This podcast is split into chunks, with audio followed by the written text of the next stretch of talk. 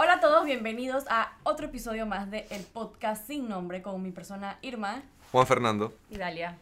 Este podcast es de la prensa y estaremos hablando sobre distintos sucesos que han pasado en el país últimamente. Empezando por nuestro tema, bueno, mi tema favorito, los diputados.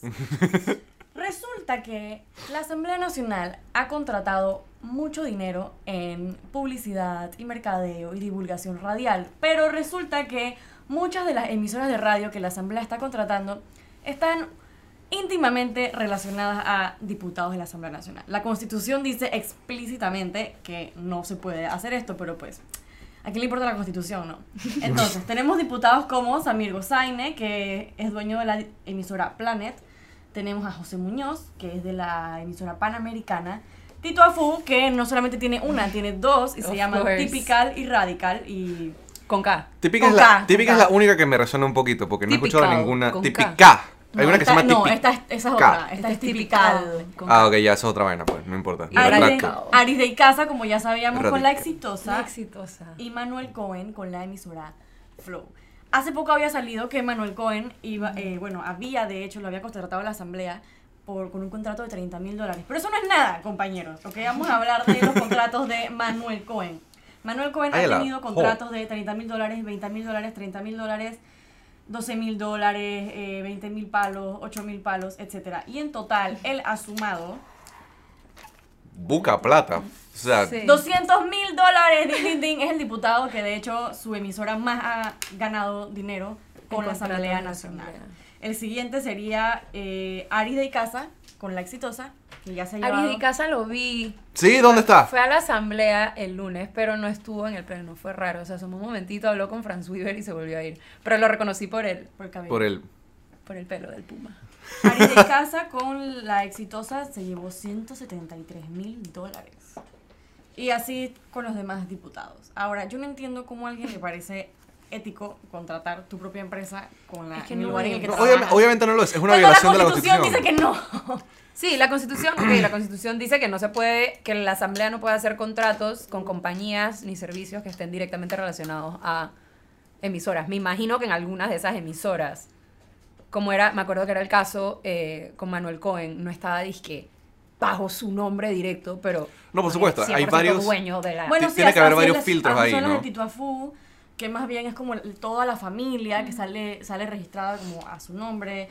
El mismo caso con José Muñoz. José No, y por tiene como ejemplo- el 20%. O sea, como que Sí, me acuerdo que con las de Manuel Cohen, como que además no era una emisora nacional, eso era una emisora de su circuito así son. 3. Exacto, así también es la de Tito Afú, la de Samir Y el tema-. Pero sigue siendo una tema- emisora. Sí, no, 100%. o sea, Pero, no o lo estoy sea, excusando. el Lo precio que está digo demasiado inflado. Es, a eso voy, como que además no solo el hecho de que las estén contratando, sino que el precio, El sobre, sobrecosto. hay un sobrecosto, porque como que hemos buscado cuáles son los, Referencias. o sea, las ratas por, por eso, o sea, como que cuánto se da- paga por eso, y es como que, no. O sea, en verdad estás cobrando en una emisora que es regional, por ejemplo, provincias centrales, como, la, como era la de Cohen, estaban cobrando casi el doble o el triple de lo que en verdad costaría una cuña de ese tiempo en esa emisora a esa hora. Entonces, además, simplemente, entonces, claro, la asamblea puede hacer estos contratos sin tener que pasarlos por una licitación pública cuando son menos de 50 mil dólares. Ninguno pasa de 50 mil dólares. Ninguno. Porque, claro, si no, todo el mundo se da cuenta de lo que están haciendo. Pero nosotros, ¿cómo nos damos cuenta? Porque Panamá. Irma aprendió a usar Panamá Mame. Compra. Es lo mejor. Yo eh, trabajé la nota sobre lo de Flow. Sí me estuve escuchando Flow por como, o sea, no te voy a decir que 24 horas al día, pero lo encontré en- online, me actualicé con un montón de plenas nuevas que no sabía que ¿Y existían. salió la cuña en la No. asamblea? No salió. Y estaba bajo ese como que, porque, ajá, hacen los contratos con un tiempo, pre, o sea, como que, Sí. ok, es de marzo a agosto, Generalmente son seis junio a meses. Y, y- diciembre. y- tiene, a y tiene que pasar es que una vez cada cuántas horas o no sé qué cosa. Ajá, no, es sé súper si, específico. no sé si es igual que la vaina de Aristides de casa que era que tienen que pasar 30 cuñas Sí. en No, una hora. La de Manuel Cohen era más, o sea, como que la de Flow era un poco más viable. O sea, Ok. sí era Estaba- posible estaba pasar mejor la disfrazada. de cuñas. Honestamente, el problema de Aristides de casa es que el man fue demasiado obvio, realmente. Y Sí, que, y sí, que el sí ex colaborador lo tiró al agua Sí, completamente. el excelente Sí. tipo, llegó como Respect que, a ese man. No me acuerdo de su nombre ahorita. Ronald Acosta. Gracias. Él lo tiró Hola, al agua Ronald. completamente. Eh, Pero bueno, las Bien por cuñas ti. todas siempre son de, de 30 segundos. Nunca he escuchado esa cuña. Creo que de hecho podríamos pedir a la asamblea que nos pasara la cuña para ver si de hecho existe Tal la vez. cuña. Porque ni siquiera la, la he No escuchado. estaría mal. No estaría mal. Será una buena idea. Es una buena. We'll get back to you. Eh, bueno. Esas- Otras controversias. Otras, sí, no sé si controversias, pero aconteceres importantes. El partido en formación, Partido País, Alternativa Independiente, Impugnado. Alterna- Partido Alternativo Independiente Social, eh, se presentó una demanda contra el Partido País por el fiscal electoral Eduardo Peñalosa, una demanda de impugnación hace un par de meses. Y la demanda fue a raíz de un informe que publicó el- la Dirección de Auditorías del Tribunal Electoral de que había inconsistencias, irregularidades, eh, cosas que no estaban muy Chanchullos. claras, chanchullos, en la recolección de firmas de adherentes para el partido. Entonces, esto, bueno, se, se presentó la demanda, se llamó una audiencia y la audiencia fue en el Tribunal Electoral esta semana. Estuvieron presentes los tres magistrados del Tribunal Electoral, el fiscal electoral, o sea, la fiscalía es el que está como que el demandante, y después estaban los representantes legales del Partido País. El Partido País tiene grandes como conexiones con la fe evangélica, por lo que se tiene mucha, o sea, como que hay mucha gente, o sea, hay 30, y- creo que tienen 37 mil adherentes, o sea, son, tienen la cantidad de firmas que necesitan para ser considerados un partido político bajo el código electoral, los estatutos, etc. Lo que está diciendo el fiscal es que de las personas que lograron contactar, hay más de mil personas que demuestran inconsistencias en la manera en la que se presentaron sus firmas de ad- adherencia. Estando en el tribunal electoral para la audiencia, solo nos dejaron, fue una audiencia medio abierta, medio cerrada. Nos dejaron entrar al principio, tomar, o sea, los camarógrafos y la gente de televisión lograron tomar fotos. Estuvimos ahí un momentito, nos sacaron y después del almuerzo sí pudimos entrar y estuvimos como una hora. Eh, yo logré ver los testimonios de, de seis personas, dos de los cuales eran funcionarios del Tribunal Electoral de la Dirección de Auditorías, o sea, eran auditores para el tribunal, y cuatro ciudadanos. Los dos auditores hablaron de cómo tenían un listado, se dividieron el listado de personas, hicieron llamadas telefónicas y cada uno logró que le contestaran aprox 170 personas. Ujú. Y de esas 170 personas de ahí sacaron testimonios como que, ah, yo no sabía que yo estaba inscrita, o yo sí sabía que estaba inscrita, o yo firmé pero no sabía que era para un partido político, cosas así.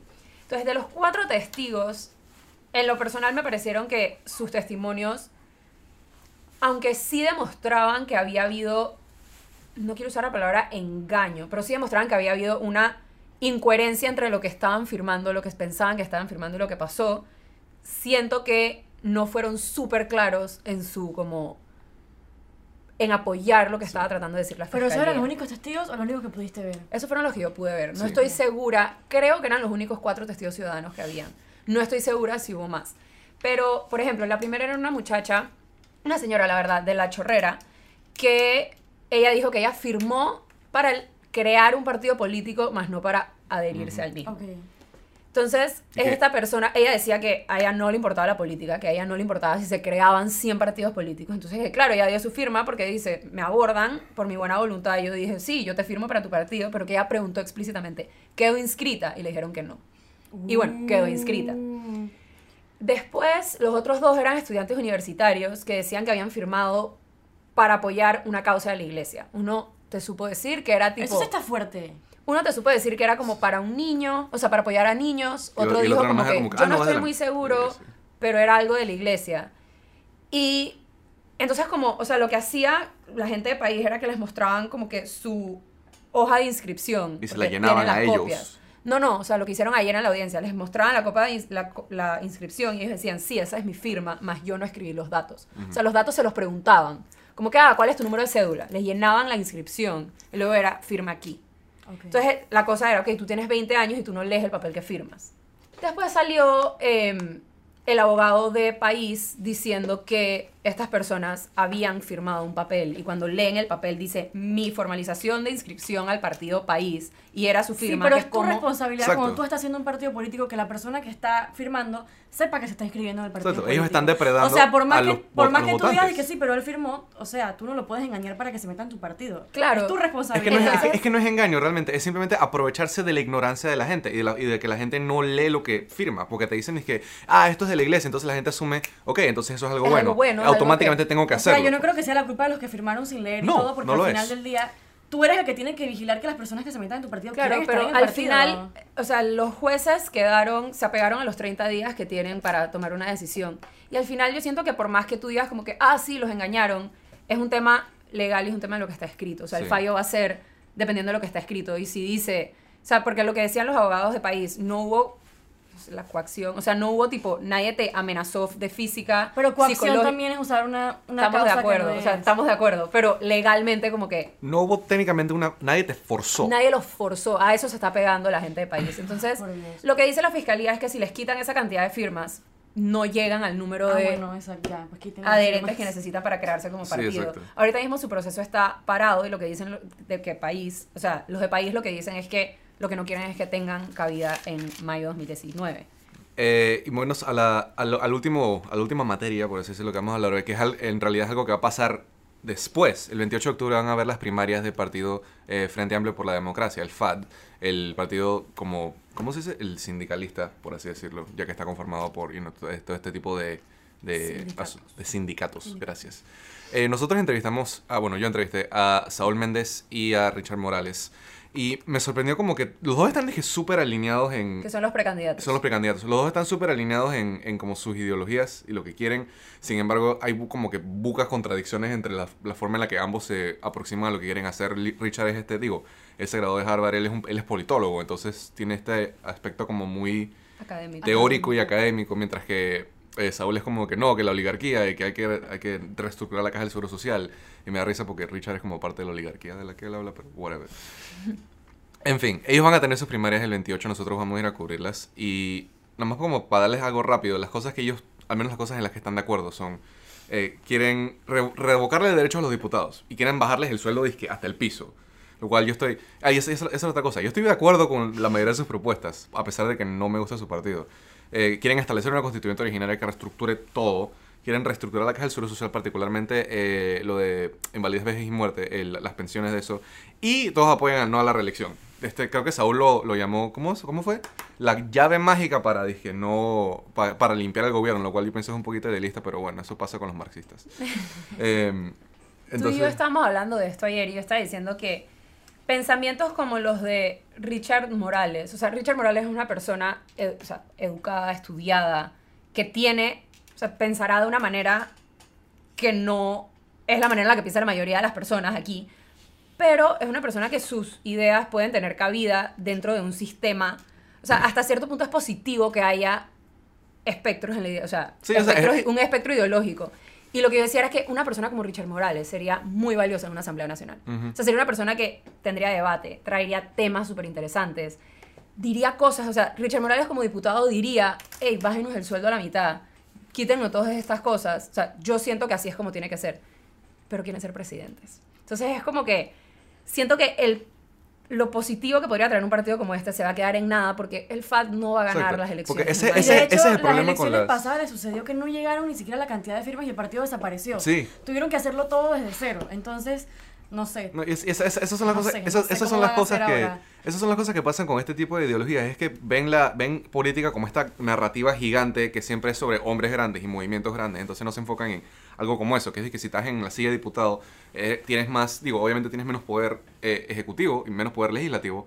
No, perdón, en realidad tienes más poder legislativo que un presidente y, por, e- y eso es lo que importa, porque puedes hacer cambios muy pequeños que tienen mucha influencia. No, y podrían, o sea, estar en una asamblea pondría también, o sea, sería positivo también para los otros diputados y para la ciudadanía, porque Dale ejemplo. te van a presentar una idea medio socialista, Medio. que van, a- no, o sea, socialista, Sí, que van a tener los otros ah, diputados de decir, ok, esto no suena, Tan mal. ¿por qué no lo quiero? O sea, O sea, o van, sea, a, van a tener que debatir ideas, que es algo que no pasa en la asamblea. Sí, Exacto. sí. En Ideas resumen. Totalmente diferentes e ideas que capaz a la gente le empiecen a gustar. Y la gente diga, oye, Richard Morales me está ofreciendo esto, ¿por qué tú estás Y diciendo boom, en contra? presidente. Entonces, como que, presidente, de la- ¿te imaginas Richard, Morales presidente? Richard de la para Asamblea? presi. Sería genial, de hecho. Pero ¿no? es muy importante saber que esto va a pasar el 28 de octubre, paralelamente a las panameñistas. Entonces, Sí. también hay que, de nuestra parte, también Enredo. siento que tiene que haber un esfuerzo por no bloquearlos con todo lo que va a estar pasando en Claro. el circo masivo. No sé por qué escogieron el mismo día, pero bueno. está Sí, bien. no,